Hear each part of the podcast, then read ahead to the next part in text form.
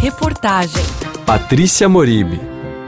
Construído no século XVI pelo rei François I, o castelo de Villers-Cotterêts, a cerca de 50 minutos de trem a nordeste de Paris, foi extensivamente reformado para abrigar a Cité Internationale de la Langue Française, uma espécie de centro internacional para a preservação do francês.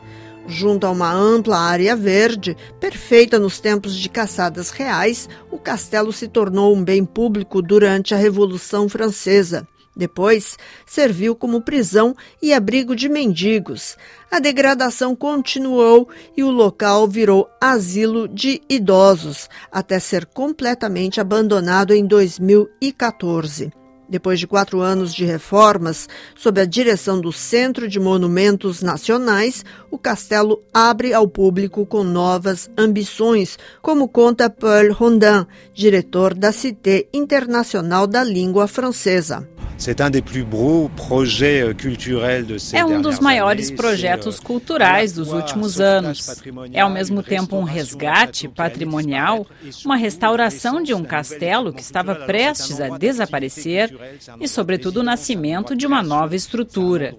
É um local de atividades culturais, de residência artística, de criação.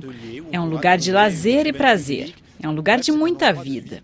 Podemos só passear ou simplesmente não fazer nada e de repente ver um espetáculo, uma exposição, ou visitar a exposição permanente que fala das línguas francesas e que, acima de tudo, conta que o francês é uma língua que não pertence apenas à França e aos franceses, mas muito além.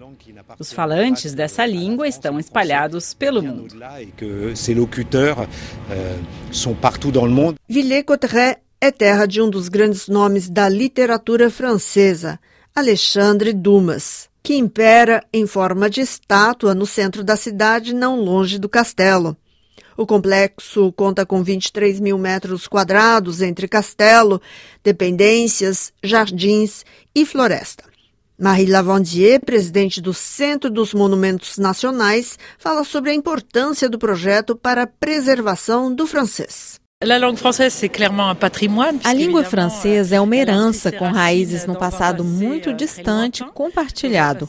A Cité Internacional da Língua Francesa mostra que esse passado não é apenas europeu ou exclusivamente latino, mas muito mais rico que isso.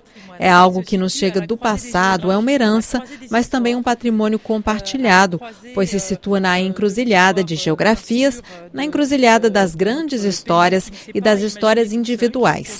É também um patrimônio no sentido de que pertence a todos nós. O centro oferece um amplo panorama sobre as origens e declinações da língua francesa pelo mundo. Há muitos suportes multimídia e documentos originais.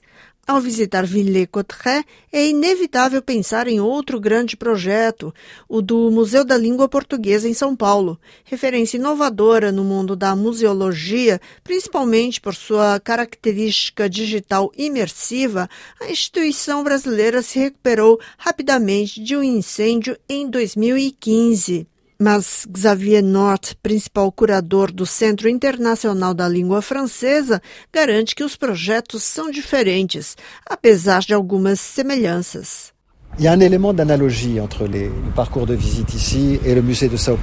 Há uma certa analogia com o Museu de São Paulo. O português desempenhou no Brasil mesmo o papel unificador do francês na França. O Brasil é um país onde um grande número de línguas são faladas, com populações muito diversas, desde populações amazônicas até populações de origem africana, de origem europeia, etc. O que mantém a nação brasileira unida é a sua língua, o português. A França é um país que alcançou a sua unidade política através da unidade linguística. O Museu da Língua Portuguesa também é muito interativo, com muitas atividades digitais, de efeitos espetaculares. Há também uma parte estritamente histórica.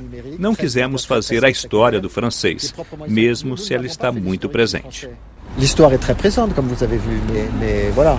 A programação promete, além da exposição permanente em torno da língua francesa, acolher exposições temporárias, espetáculos, concertos e debates. Está prevista também uma função pedagógica, com cursos e residências para artistas e pesquisadores. O visitante tem também à disposição os jardins do palácio e a floresta de Reds.